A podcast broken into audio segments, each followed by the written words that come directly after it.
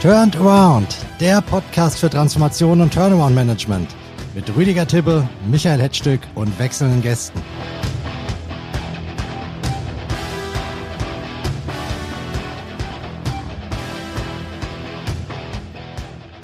Viele Grüße aus unserem Podcast-Studio und ein herzliches Willkommen zu Turnaround, dem Podcast für Transformation und Turnaround Management.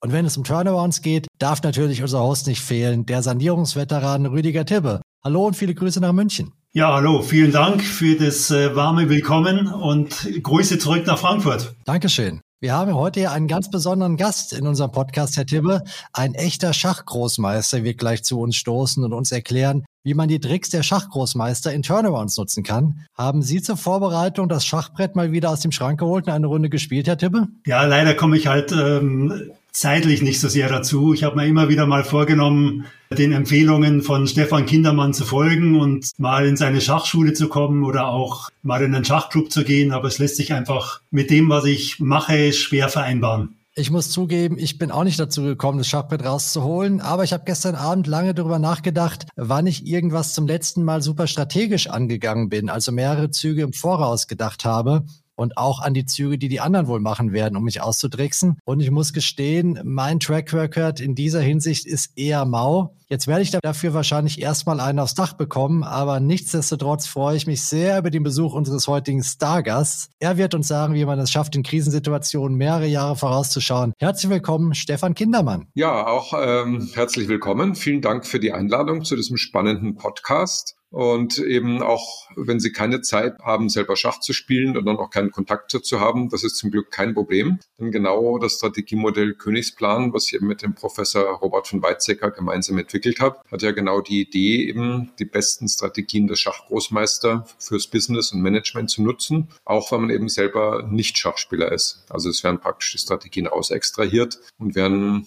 im Grunde eigentlich für jede Situation, wo es um Planen und Entscheiden geht, zugänglich gemacht. Wenn es so weit verbreitet ist, wie bei Rüdiger Tippe und mir, dass sich die meisten Leute nicht so intensiv mit Schach auseinandersetzen, warum kommt dann ein Schachgroßmeister wie Sie dazu, die Spielsteine an den Nagel zu hängen und sich fortan speziell mit Management und Führungsfragen zu beschäftigen? Naja, also nicht nur. Ich meine, ich bin ja gleichzeitig, äh, leite ich eben die Münchner Schachakademie und die ähm, bin verantwortlich für die Münchner Schachstiftung. Also in der Schachakademie bin ich Geschäftsführer und in der ähm, Münchner Schachstiftung bin ich Vorstandsvorsitzender und ich mache eben aber auch eben Vorträge, Workshops, Seminare eben für Führungskräfte in verschiedensten Bereichen. Und der rote Faden aber, der sich durch all unsere Aktionen zieht, ist, wie wir das Wertvolle, was im Schach drinsteckt, anderen Menschen zugänglich machen können. Das reicht eben vom Grundschulkind, dem sozialen Brennpunkt bis hin zum Topmanager. Äh, wir sprechen heute hier eher über den Topmanager.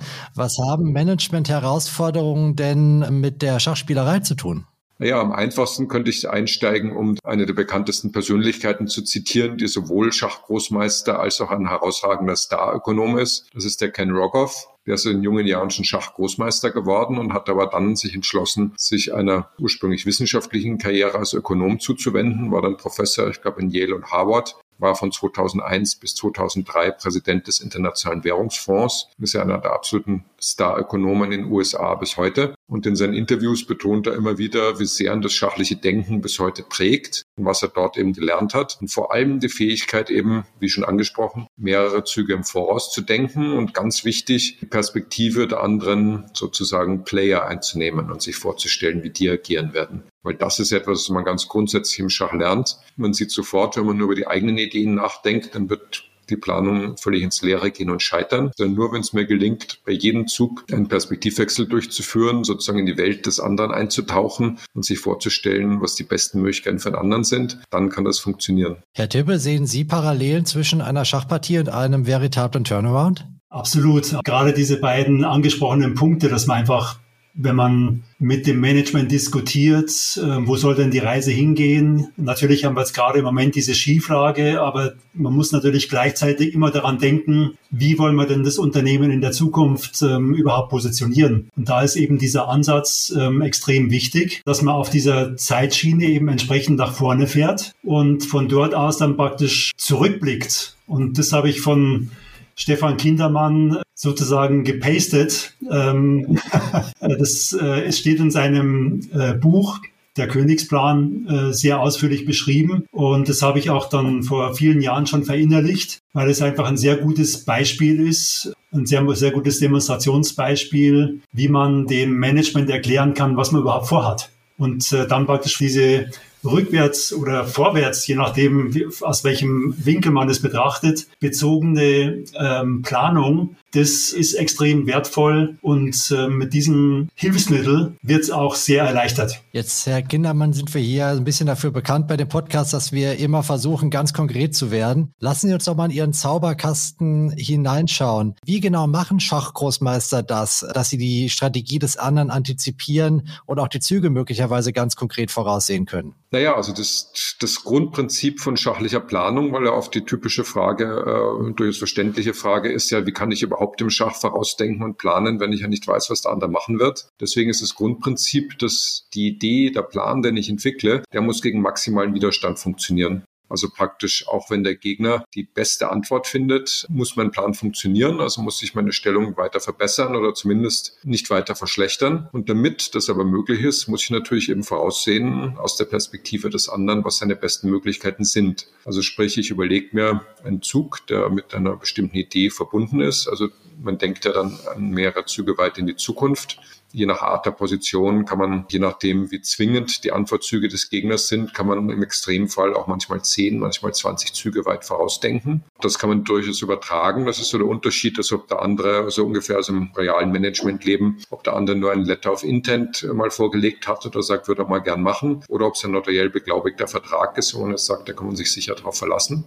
Und auf dieser Grundlage, wenn ich weiß, was die beste Möglichkeit des Gegners wiederum ist, kann ich weiter in die Zukunft gehen. Mich fragen, okay, wenn er diese beste Möglichkeit findet, was passiert dann? Was ist dann der nächste Schritt? Und so einige Züge weiter in die Zukunft eben zu denken, wobei eben in den allermeisten Fällen spielt dabei eine große Flexibilität eine Rolle. Denn sollte der Gegner nicht die beste Möglichkeit finden und etwas völlig Überraschendes machen, ist eine ganz entscheidende Fähigkeit und das glauben wir auch fürs, fürs Management und für die Planung überhaupt, dass ich sehr flexibel bin. Also wenn die Lage sich ändert, dass ich bereit bin, gnadenlos, meinen bisherigen Plan völlig über Bord zu werfen und etwas Neues zu machen, was jetzt besser passt. Also mein Co-Autor, der Professor Robert von Weizsäcker, hat es ja schon verglichen. So als würde ich es ganz mühevoll so ein Modell von einem Segelschiff aus Streichhölzchen bauen und habe viele, viele Stunden Arbeit reingesteckt. Und plötzlich merke ich aber, es stimmt irgendwie nicht, es hat sich was verändert, dass ich bereit bin, mit einem einzigen Schlag alles zu zerstören und wieder ein neues Modell zu bauen. Wie machen es die Schachgroßmeister denn, dass sie in dieser ganzen Planerei die Initiative behalten? Wie meinen Sie in dem Sinn die Initiative behalten? Dass sie die Initiative auf dem Schachbrett behalten, dass sie die Züge des Nächsten nicht nur vorhersehen, sondern eben auch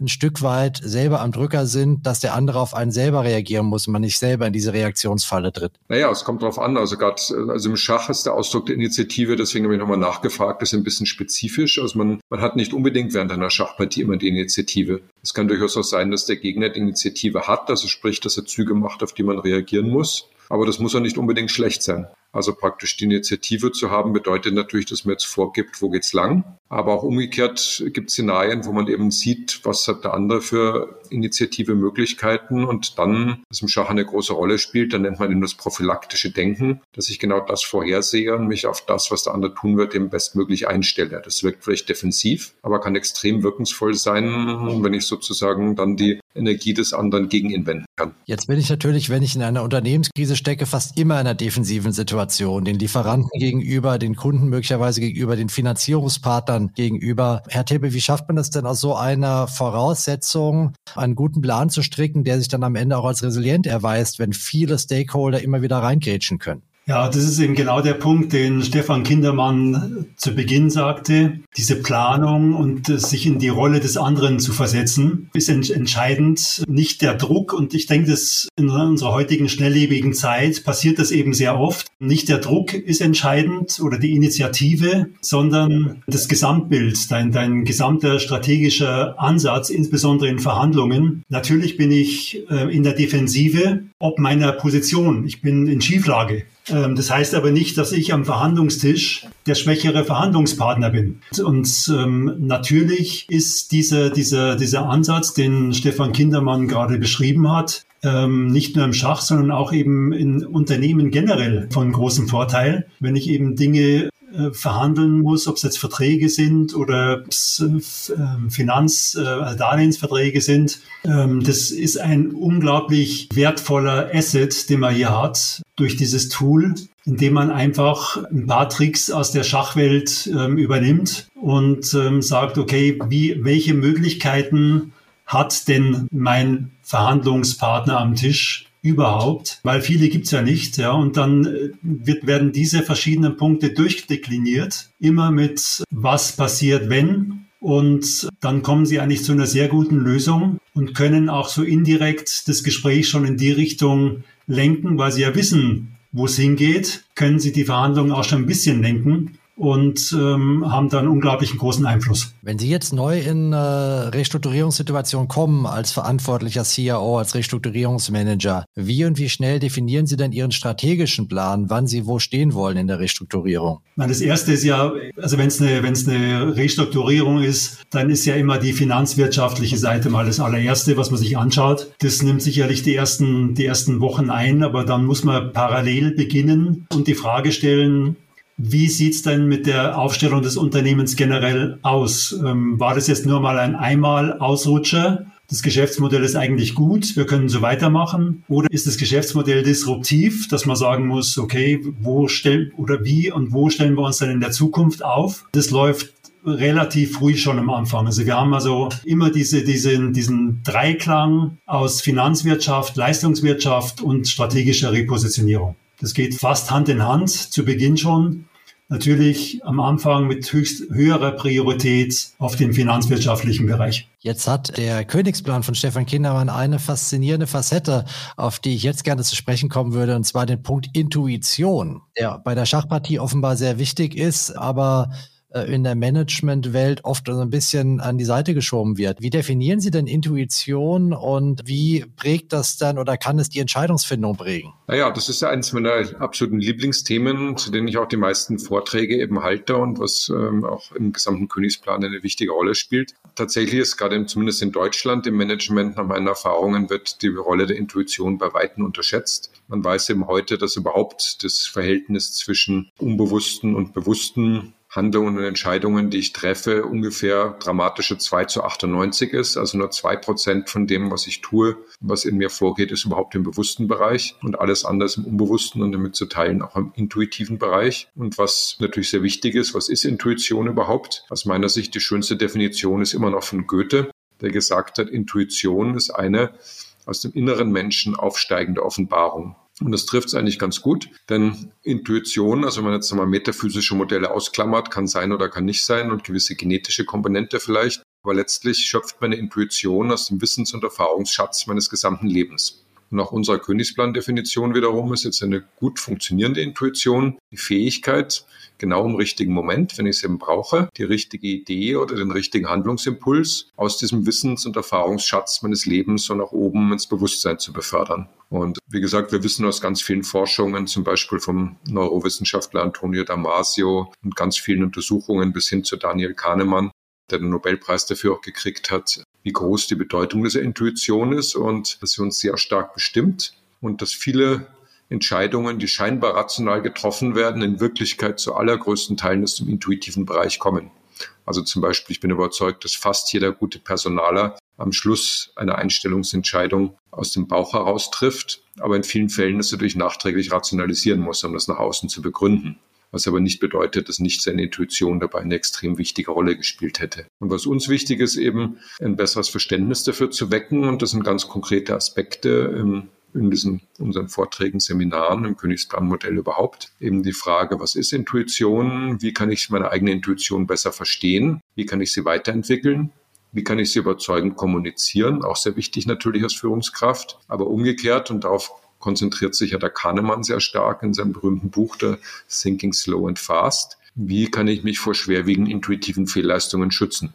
Das ist ein wichtiger Punkt, da würde ich vielleicht mal einhaken. Ich würde jetzt mal sagen, Intuition ist oft auch vielleicht ein bisschen fahrlässig, sich darauf zu verlassen. Wenn ich mir jetzt vorstelle, Rüdiger Tippe mit 30 Jahren Restrukturierungserfahrung sagt jetzt plötzlich in der Verhandlung mit einem OEM beim Autozulieferer, ich habe irgendwie im Bauch, der wird uns stützen und ich spiele jetzt hier mal den wilden Mann und, und, und, und reize mein Blatt voll aus. Und es gibt aber Hinweise, die darauf hindeuten, dass das nicht der Fall sein wird. Da kann er so eine Restrukturierung natürlich richtig schön gegen die Wand fahren, indem er sich auf sein Bauchgefühl verlässt. Naja, das heißt ja nicht, dass man sich eben blind drauf verlassen soll. Also äh, genau dafür haben wir auch Checklisten entwickelt, nämlich je nach der Frage, in was für einem Szenario ich mich gerade befinde ob als Faustregel natürlich, ähm, wie alle Faustregeln mit Vorsicht zu genießen, ob ich im Zweifelsfall jetzt hier meine Intuition sehr stark vertrauen kann oder ob unbedingt eine rationale Kontrolle ähm, äh, erforderlich ist, beziehungsweise ob ich der Ratio jetzt den Vorzug geben sollte. Aber wie gesagt, die Intuition wird unterschätzt und einer der wichtigen Punkte ist genau die Frage, bin ich ein Experte in diesem Bereich mit großer Erfahrung, wie der Rüdiger es ja in sehr, sehr hohem Ausmaß ist. Und deswegen ist der intuitive Eindruck zum Beispiel, den, den Rüdiger in der Situation hat, ist absolut ernst zu nehmen. Und wenn jetzt der Rüdiger äh, in so einer Situation nach vorne tritt, metaphorisch gesprochen, und sagt, mein Bauchgefühl sagt, wir sollten es so oder so machen, auch wenn es rational nicht zu begründen ist,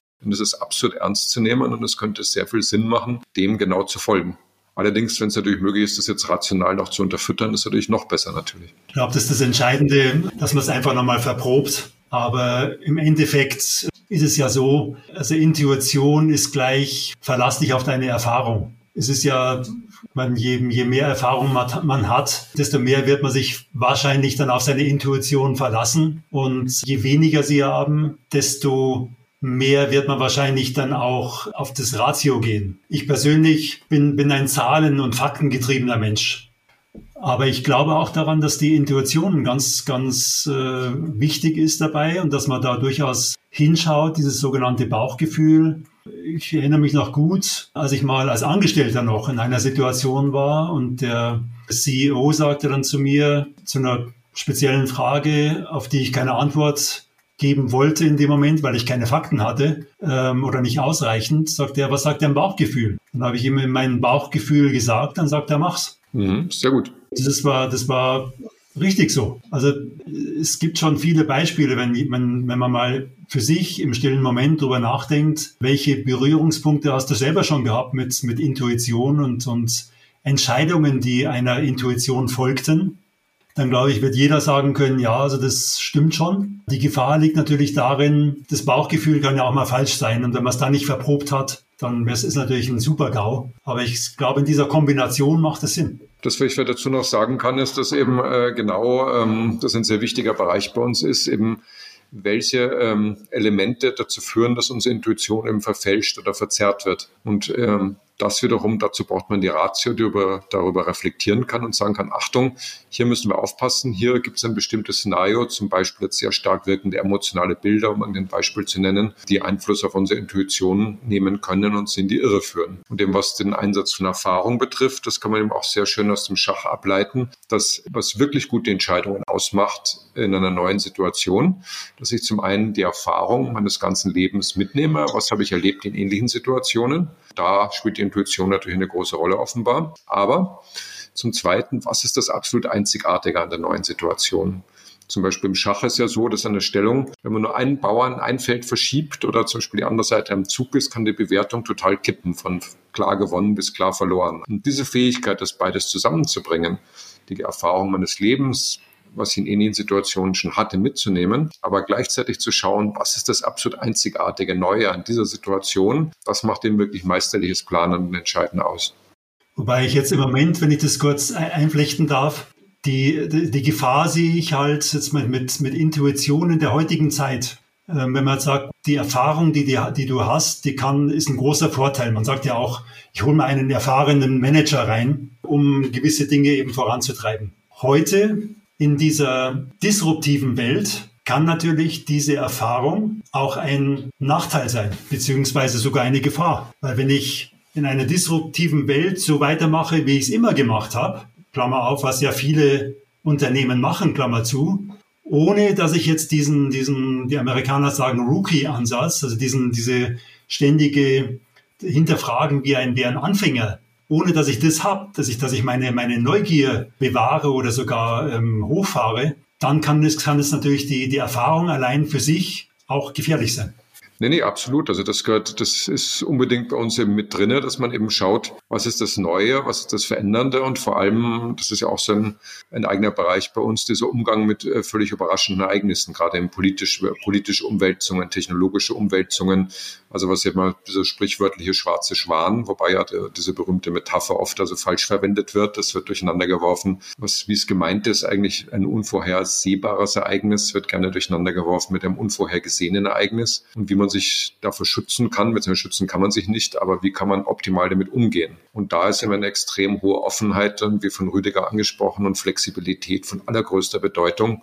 Und dazu gehört eben die Planung immer wieder auf den Prüfstand zu stellen und zu sagen, wenn sich jetzt die Lage verändert hat, muss mich unbedingt sofort flexibel anpassen. Also diese Flexibilität und vor allem das anzukündigen in der Planung ist extrem wichtig. Also wenn ich das nicht ankündige und sage, gebe einen längerfristigen Plan vor und dann so mitten im Verlauf sage ich dann so, Leute, jetzt müssen wir es aber ganz anders machen, ist natürlich Vertrauensverlust, ist Gesichtsverlust und so weiter. Wohingegen, wenn ich schon ganz am Anfang sage, dass wenn bestimmte Parameter sich verändern, also im wie gesagt, politischen, technologischen oder wie auch immer Bereich. Dann muss ich die Planung verändern und vielleicht ganz über Bord werfen. Dann kann ich ähm, so agieren, dass ich weiterhin respektiert werde und dass ich die Leute mitnehmen kann.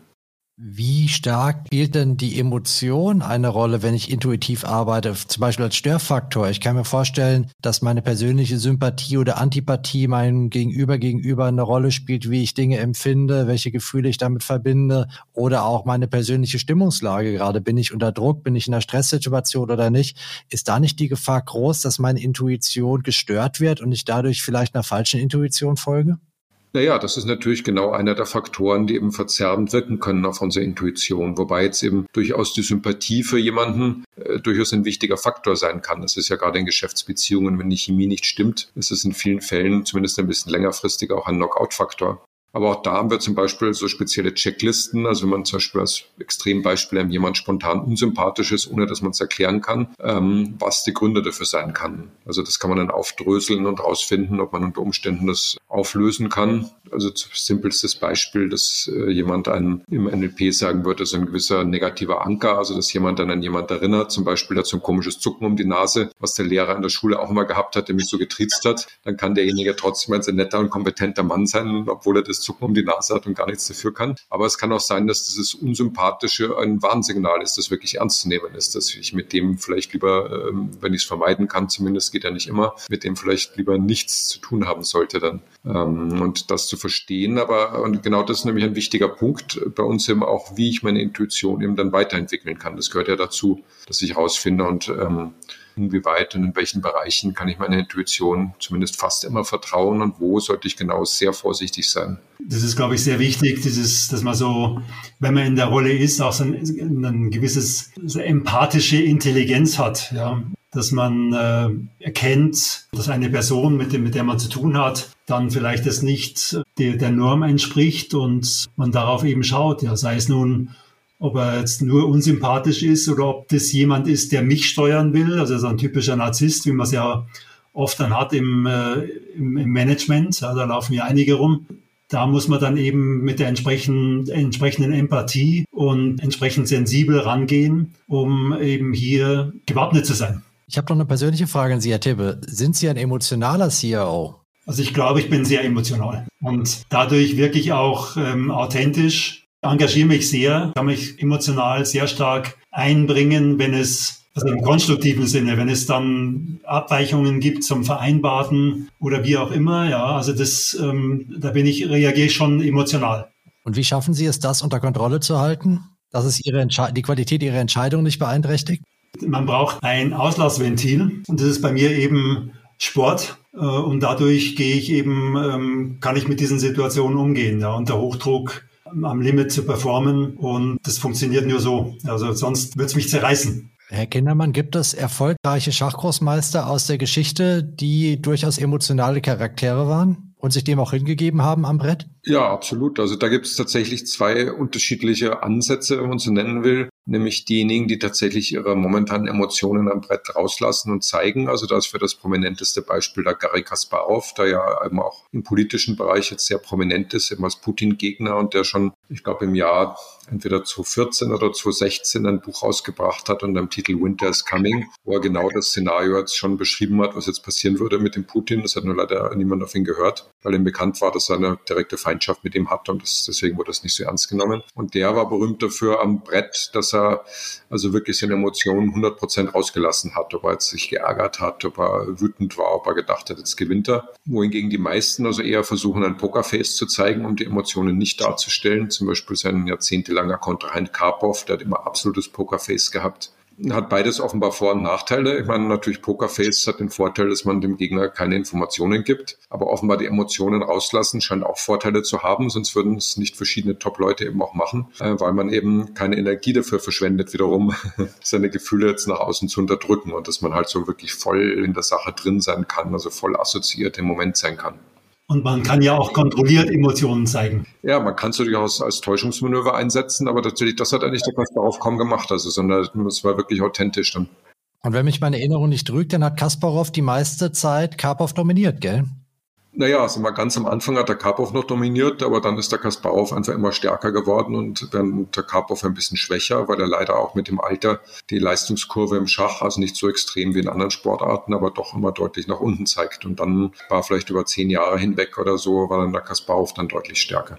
Wir kommen zurück in die Gegenwart. Äh, wie immer zum Ende von Turned Around habe ich für Sie Punchline-Fragen mitgebracht, wo ich Sie ein bisschen auf den heißen Stuhl setze, wo Sie ganz kurz antworten müssen, um das Ganze, was wir hier so faszinierend besprochen haben, nochmal auf den Punkt zu bringen. Ich beginne mal mit unserem Gast, Herrn Kindermann. Und die Frage für Sie lautet, was sind Ihre zwei besten Tipps, wie man trainieren kann, Ratio und Intuition optimal miteinander zu kombinieren?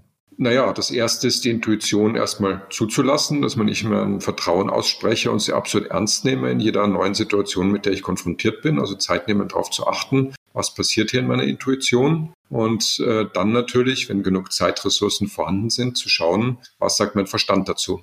Und äh, das ist das Optimale eben, wenn es mir gelingt, in meinem, bevor ich die endgültige Entscheidung treffe, vorgeordnet ist ja meine Planung, dass beide in dieselbe Richtung zeigen. Und die Punchline-Frage für Rüdiger Tibbe. In welchen Situationen eines Turnarounds sollte man sich auf seine Intuition verlassen und in welchen auf gar keinen Fall?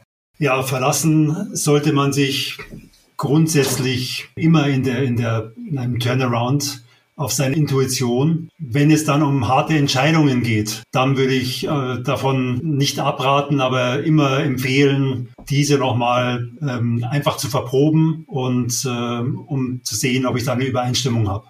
Wunderbar. Ich danke Ihnen beiden ganz herzlich für diese faszinierende Reise, auf die wir uns gemeinsam begeben haben. Zwei völlig unterschiedliche Welten und man sieht, dass sie sich doch sehr ähnlich sind. Trotzdem gibt es Gemeinsamkeiten. Allerdings. Das ist das Faszinierende. Wer also Lust hat, auf die Gedanken des Schach in die Restrukturierung mitzunehmen, hat heute einige Hinweise bekommen, wie das gehen könnte. Dafür bedanke ich mich ganz herzlich bei Rüdiger Tibbe und natürlich speziell bei unserem Gast Stefan Kindermann. Sehr gerne. Ich wünsche Ihnen alles Gute für Ihre künftigen Vorhaben rund um den Transfer des Schachwissens in die Managementwelt. Das war's dann für heute mit unserem Podcast Turnaround. In rund zwei Wochen gibt's eine neue Folge. Dann begrüßen wir den Kommunikationsprofi Konstantin Bierenstiel. Der sagt, Kommunikation ist keine Propaganda. Warum das bei vielen Turnarounds trotzdem so läuft, das werden wir ihn fragen. Bis dahin alles Gute, auf Wiedersehen, Ihr Michael Hetzstück.